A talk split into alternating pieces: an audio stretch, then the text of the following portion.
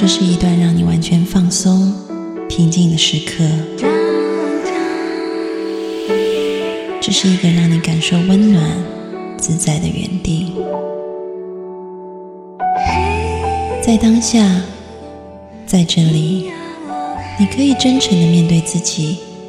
我是你的心灵守护者，我是安安老师。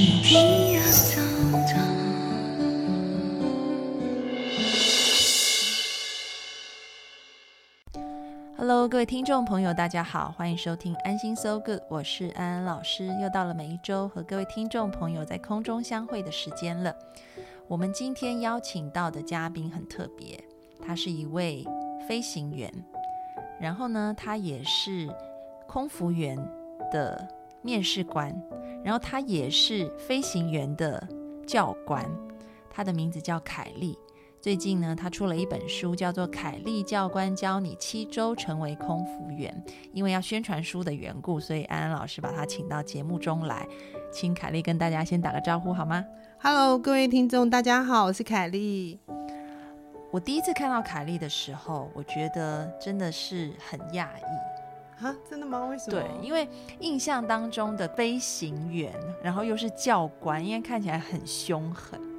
但是你看起来很温柔，真的哦，就很不像我就是期待的那个样子。真的啊，可能我最近面相有点改变，心态有变得比较善良一点。当我在跟凯莉进一步的有很多的对话以后，我就发现她真的是一个呃内方外圆的人，她内在有很多的嗯道理跟规范，我觉得都非常的好。然后也有很多对的坚持，但是呢，他待人接物非常的圆融，所以整个气场就散发出一个很正能量的气场。那当然我要为你打书先嘛，我刚刚已经讲了。所以这一本书是怎么样子？要不要先跟听众朋友介绍一下？好的，嗯，其实这本书我大概花了一个月的时间写，是因为那时候我当怎么这么快？我写书都要花半年、一年，对。感觉你的书比我轻松好多。呃，我也不知道怎么，我就是利用一些零碎时间去把它写起来的。那是因为我看到坊间有很多就是教人家如何成为空服员的书，然后那因为那些教人家如何成为空服员的书，它里头并没有写到一些呃，在面临面试时你要怎么去回答，表现你个性的特质和素养的内容。嗯，然后我就觉得有点可惜。然后我就觉得，我一股脑就很想把我之前面试的经验，然后我期待的空服员的特质，把它写出来。这样，那因为我以以之前在航空公司也服务了好几年，嗯，所以我可以很清楚的告诉所有的读者，也就是你要如何去成为一名空服员，他必须是发自内在的，让考官可以看到你这个人很清楚一个很明显的特质，就是你真的很喜欢人类。那你有没有归纳出一些特质？你觉得是身为一个空服员或飞行员一定要具备的，特别是我们讲的心理素质这一方面。我觉得心理素质有点很重要，就是它必须是很温暖的。嗯，但是我觉得在很多情况下。呃，当然你在工作岗位的时候，多数的空服员他是尽量去保持温暖。嗯，当然你也可以说他们其实天生就会很温暖，不然他们要怎么服务别人？对，或者是要呃过关斩将，因为其实呃航空公司他们都是在万中选一的人。嗯，所以他们本身的呃个性或者是呃从小的教养，他们本身就要具备一点点喜欢人类或喜欢服务的特质。嗯，但是如何在这工作要嗯，工作的很轻松愉快，或是很享受这份工作，他其实又要更强大的心理素质。嗯，举例来说好了，像例如说，他们必须要呃要有非常完备的团队合作精神。嗯，然后那个团队合作精神是，其实嗯，空服员应该都知道，每一趟飞行，呃，一起工作的同事其实常常都是生面孔。那你们要如何跟一个完全不熟悉的同事，可是却能够很顺畅的？呃，完成这一趟飞行，然后让乘客感受到宾至如归的感觉。嗯，那这个需要，呃，他需要很多的理解跟包容，因为有可能这些空服员他们是来自于不同的国家，嗯，他们有不同的文化背景。那也许我们心里头在从小长大的过程当中，我们也有自己的一些点。嗯，那也许人家会不小心踩到我们的点啦，或我们不小心踩到别人的点。嗯，那这时候互相的理解跟包容就变得非常重要了。那你们呃，就是在成为空服员以后的训练当中，就是说已经面试过关了，当然要真的上岗之前还是有训练的时候嘛。嗯，有针对这种像你说的对于同理心的一些训练吗？就我所知，不太有。嗯，它必须是有一点点算是天生带来的。嗯，打个比方好了，像很多以前我飞的航班，我们常常飞机上面都会有，呃，例如说一架飞机可能载四百个人，那航空法规就规定说只能有四十个人是坐轮椅的乘客。嗯，可是如果这班飞机是从台北飞洛杉矶，那我们知道下了美国到到达美国，然后你要过海关，通常要等个两三个小时。那如果坐轮椅，其实通关是最快的。嗯，所以有些乘客他会刻意，他其实没有什么太大的问题，但是他会希望，呃，能够快速通关，所以他们希望有轮椅的服务。那我曾经在门口仔细观察我们那些空服员，嗯，我发现他们真的就是把那些坐轮椅的乘客，真的就把他们把他们当做是真正需要帮助的人。嗯，即使那些人其实看，其实实际上是。嗯，身体上并没有任何的不方便，嗯，但是他们连眼神都不会透露出那一种，好像我知道你是为了快速通关，所以才坐轮椅，嗯，他们的眼神是透露出我真的要好好的服务你，因为你现在需要我的帮忙，所以听起来像是在面试第一关的时候就会筛出是否有这个同理心的能力，对吗？那像你是从哪些点去看出他有没有同理心的呢？嗯，我通常都会在面试的前半个小时，我就先会抵达面试的现场。那其实就会有很多，呃，要来考试的考生，然后他们就会在排队这样子。嗯，那我到达现场之后，我都我都会先观察一下那些考生。那有些考生他们会，嗯，很客气的跟我打招呼。嗯，虽然他们不知道我是谁。嗯，然后有一些考生会，嗯，就把我当做陌生人，可能就是视而不见。然后呢，我会再到楼下来一次，然后我会去隔壁的星巴克买咖啡，然后再从星巴克再走回来。可是在这个一来一往一往当中，我都会仔细观察那些考生，嗯，看看他们对我的态度跟反应是什么。对我都尽量表现的很像是一个陌生人。所以，所以，所以各位考生，你们知道，其实你们面试并不是在进入那个面试的房门，是之前就已经开始了。没错。嗯，其实，在心理学里面有很多训练同理心的方式。嗯，我们人其实天生就具有同理心的能力的。嗯比如说镜像的神经元，呃，就是我们脑中的一种呃神经元，让婴儿在听到别的孩子哭的时候，他也会跟着想哭。嗯，因为就是我们天生就有这样的能力，只是说后天很多呃环境，然后好像。没有帮我们去发展出这样的能力，所以其实，在很多孩童教育，像欧洲的一些教育，他们是很着重这一块的。那他们的做法其实是，比如说今天孩子可能打了另外一个小朋友啊，然后他们就呃，当然不会立即现场处理，因为可能两个孩子都在情绪当中。但是当情绪过了以后，可能这件事情是白天发生的，然后到晚上发生了以后呢？可能这个妈妈或爸爸就会把这个小孩子叫去，然后就会告诉他说：“如果你今天被其他小朋友推在地上，你会不会也痛痛？”对，然后那小孩子可能因为他已经过了情绪，如果在情绪当中，他一定也会跟你尖叫啊，说他才不会痛。但是。他们说要安排一个仪式时间，就是你可能要播放温暖的音乐，然后放一些很温暖的玩偶，让这个孩子感觉是，呃，因为我们同理心最旺盛的时候，其实是当我们的身体有催产素的分泌，而这种激素的分泌可以让我们有这种被爱跟感同身受的感觉，所以他要营造一个很温暖的环境，然后这时候孩子可能就会说，嗯，就是我也会痛痛。然后他说，很多孩子可能就会哭起来了，就觉得自己好坏呀，真的哦。对，然后这时候妈妈或爸爸可能就在跟他说，那没有关系，那你明天就要记得去跟谁道歉，好不好？要说对不起啊。他们就会透过一些这样的方式去让孩子去练习感同身受的能力，而这样的能力我们长大了就可以保存。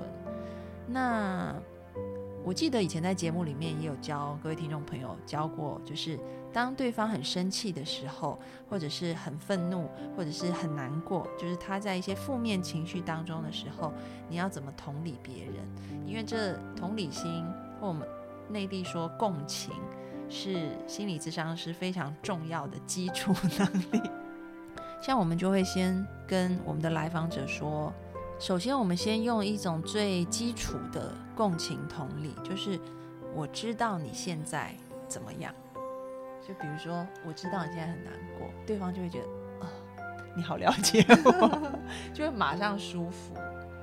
诶，这个其实就是在我们我的书当中后面有写到团体讨论，嗯，或者是说，如果遇到呃有一些乘客比较难搞的乘客的时候，你要怎么去安抚乘客？嗯。那因为航空公司他们里头员工手册是规定很清楚，就是我们不容许去触碰乘客。嗯嗯。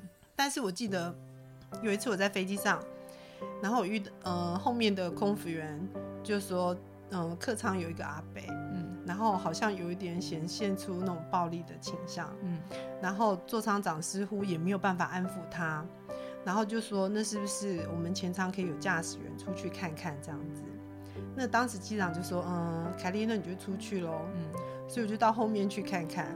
那其实我们前舱驾驶员如果真的要到后舱去，其实我们要准备一些工具的，例如说我们可能要准备手电筒，嗯，可能手口袋里头要放塑胶手铐，因为因就是以防万一，万一乘客会攻击我们，那飞行员必须要是嗯，就是完整的，不不能受伤，我们才能够安全的让飞机降落，必须。就是驾驶舱必须是两人配配置这样子，但是我一到后舱，我看到那个阿北的时候，跟各位解释一下，阿北就是那个大叔的意思。我我就我就我嗯，我就跟他说，嗯，请问这位大叔，您是怎么了啊？然后他就显得非常生气这样子，那我就违反了公司的规定，我就稍稍拍拍了他的肩，拍拍了他的背。然后我就很慢慢的摸了两下，我就跟他说，无论你现在生气什么，我都可以体会，嗯，但是你可能要慢慢的告诉我，我才能够听得更清楚一些，嗯嗯嗯。然后很奇怪的是，我就这样子摸他的背两下之后，他就变得比较安静下来了，嗯嗯，对，他就慢慢告诉我发生了什么事，这样，嗯嗯，对，我觉得凯莉做的非常好，因为接下来要讲第二个套路，就是。嗯，我们刚刚说第一句，你可以说我知道你现在很怎么样，然后第二句啊，你就可以点出他内在的需求。嗯如果你知道他的需求，好，比如说我知道你现在很难过，因为你很希望有人能够听你说话，或者是你我知道你现在很愤怒，因为你刚刚讲的东西好像其他人不理解，然后你需要有人真的可以理解你，这样子把他的需求点出来，诶，你就会发现他又软化一些了。对，可能又舒服一些了。嗯，那第三个套路就是后面再多加一句，他就会觉得你真是我世界上最好的朋友。就是，嗯，因为你不知道怎么样，这样，就是，嗯，我知道你现在很难过，嗯，是因为你很需要有人可以呃理解你。因为，但是呢，你为什么会这么生气？因为你不知道要怎么样说才能够让别人理解。那现在可不可以请你稍微慢一点的说？嗯哼，他为什么会出现那些负面情绪？其实是代表他对现在的局面没有办法掌控。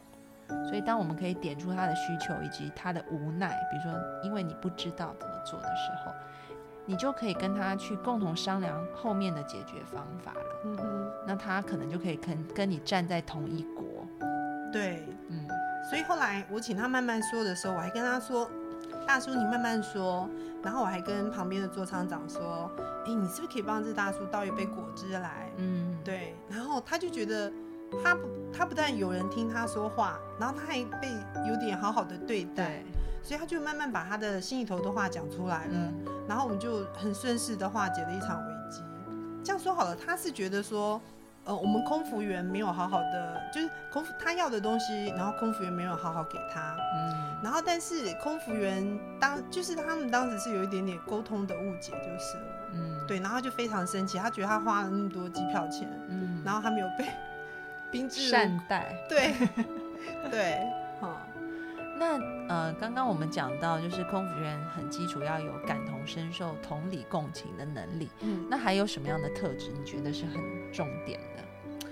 我觉得还有一个重点，就是要善于倾听。哎，嗯，也就是在倾听的当下，你会去分析这个人他在讲话的内容，他主要是要表达的是什么的不满或者什么的不开心。嗯嗯。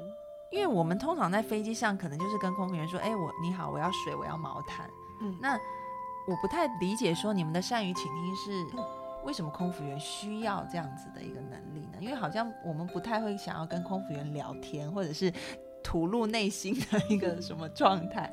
那那个部分是为什么是很重要的？呃，我只能说乘客是白白种。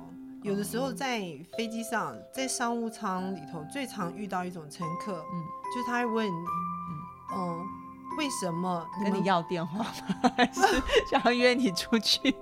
哎，呃，这个有，不过以后再说，以后可以再跟。好，以后八卦给听众朋友。嗯，我曾经遇过一个很年轻的乘客，然后那座舱经理就是半跪在那边，单膝跪在那边，嗯，跟他解释了半个小时，他就是不听，然后原因是他认为他。是拿公司的那个什么翡翠卡，嗯，然后他为什么不能坐商务舱的第一排？因为他希望，嗯，他坐商务舱第一排，然后驾驶舱的门打开时，他可以看到里头的仪器，嗯。那我们就说，因为你当初订票的时候，因为你自己可以上网划位，那你划到的是这个位置，嗯。那因为我们商务舱都满了，嗯，所以我们没有办法帮你换位置，这样。然后他还是非常的生气，他觉得是我们网络呃网站的设计有问题，所以我们中央经理那你们能带他去，就是就说那我们还是带你去那个前面看一下里面的仪器，然后再回到座位，可以这样吗？在呃九一事件之前可以哦，九一事件之后就变得没有办法了。嗯嗯嗯。然后反正我叫他自己 Google，叫他自己百度 看那个前面机舱长得是什么样子。我。我只能说，有的时候有些乘客真的很匪夷所思，而且他们年纪很轻哎，就是奥克很很奇怪，所以你们就是要能够去倾听奥克。对，然后他，例如他他表达的不满就是他没有办法坐到第一排，嗯，那我们也不可能去跟商务舱第一排的乘客说，哎，后面有乘客，对，因为他已经画到那个位置了。嗯，然后但是我们就跟他说，呃，很抱歉，那可能是我们网站设计的问题。他说，但是我不管，我希望你现在可以帮我解决这件事情。那最后怎么办呢？我还蛮好奇的。最后就跟他说，我们会把你的意见往上呈报，然后以后只要你划位的话，然后尽可能让你有办法去做到第一排的位置。我们只能，这应该算是有一点。忽悠他吧，因为这是不可能的事情啊！因为对啊，因为你画位一定就是你当你这时候有什么位置，你就是画有什么位置是剩下的还还可以画的，你就会画了嘛。对啊，真的不会因为这个客人的先前的要求就特别帮他保留第一排。对啊，那是不可能的。嗯，对，但是我们必须要让他开心，觉得说他说的我们都有听到。嗯，对我所以。那个座舱长还特别问他说：“那请问你现在有没有需要什么饮料或者是点心的？我现在赶快送来给你，这样子。”嗯嗯嗯，对，嗯。你刚刚说要懂得倾听，嗯，我觉得不只是懂得倾听，哎，因为从你刚刚讲的那个案例看来，还要有危机处理的能力。对，嗯，对，我们很常需要有危机处理的能力，而且你必须要处理的很，嗯。很四两拨千斤，嗯，然后让乘客不会觉得不舒服，嗯，好，那这样子的一个危机处理是在你们，比如说之后上岗培训的时候有去教他们，比如说交战守则啊，有很多情况可能他们会碰到，然后要怎么说的嘛？通常像这样子的，嗯，应该算是所谓的客诉服客诉的训练，通常是一年一度的。年度复训会教，嗯，不然平常发生事情的时候，通常都是空服员会把意见报告给座舱经理或座舱长，嗯，然后由座舱经理或座舱长来赔不是，然后来做解释，所以就只好把问题丢给座舱长。没错，但座舱长也会觉得他当然也会觉得有点无奈，也就是怎么好像他来处理的事情都很难这样子。然后他也会希望，你知道吗？中央长都会希望说，他下面的空服员也要有一点点呃处理的能力就是了。嗯，对，嗯嗯，之前就是我有看一本危机管理的书啊，嗯，然后它里面就有提到一个很重要的概念，我觉得还蛮好。那一本书是麦肯锡里面的顾问写的。他就说，可能一般的公司，他讲的倒不是这种个人服务的问题，他讲的是公司性的问题。就，嗯，很多公司会去面临到危机处理，那是因为他们根本就没有做危机管理。嗯哼。那但是如果你有危机管理的概念，你到时候就不会急着要危机处理了。是。那什么是危机管理呢？就是你要先把事情倒过来想。一般我们做事情，可能比如说我今天。公司设计了一款商品，然后要拿来卖，然后卖的时候才发现，哇，我碰到好多困难哦，然后要一一克服。他说，其实这就大量了，呃，就是花费了很多的成本。所以你要倒回来想，就是现在这个市场上，呃，有没有可能很类似的产品？根本在一开始设计的时候，我就要设计出与众不同的产品，而不是先把事情做了以后。自然前面出现了很多危机，你就要去处理了。先给自己画一条比较好走一点的路，倒回来想的。那其实航空公司他们里头员工手册都写的尽可能写的很清楚，嗯。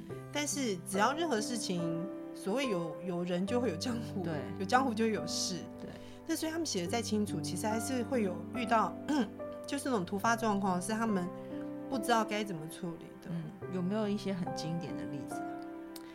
就拿最近长荣航空飞机上面遇到的一件事情，就是有个乘客，听说他历年来都搭长荣航空，呃，到泰国转机到泰国去，然后这个乘客他，呃，今年的状况是，他还是一样要就是在台北转机到泰国，可是他在飞机上，他请求空服员协助他上厕所，嗯。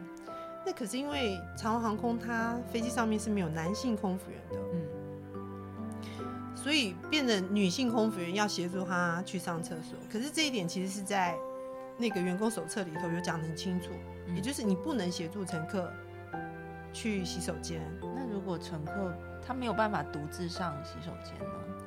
真的这样的状通常是他必须，也就是他在上飞机的时候。如果他的状况是很糟的，嗯，那可能会希望他随身有，嗯，有陪同的人员可以照顾他。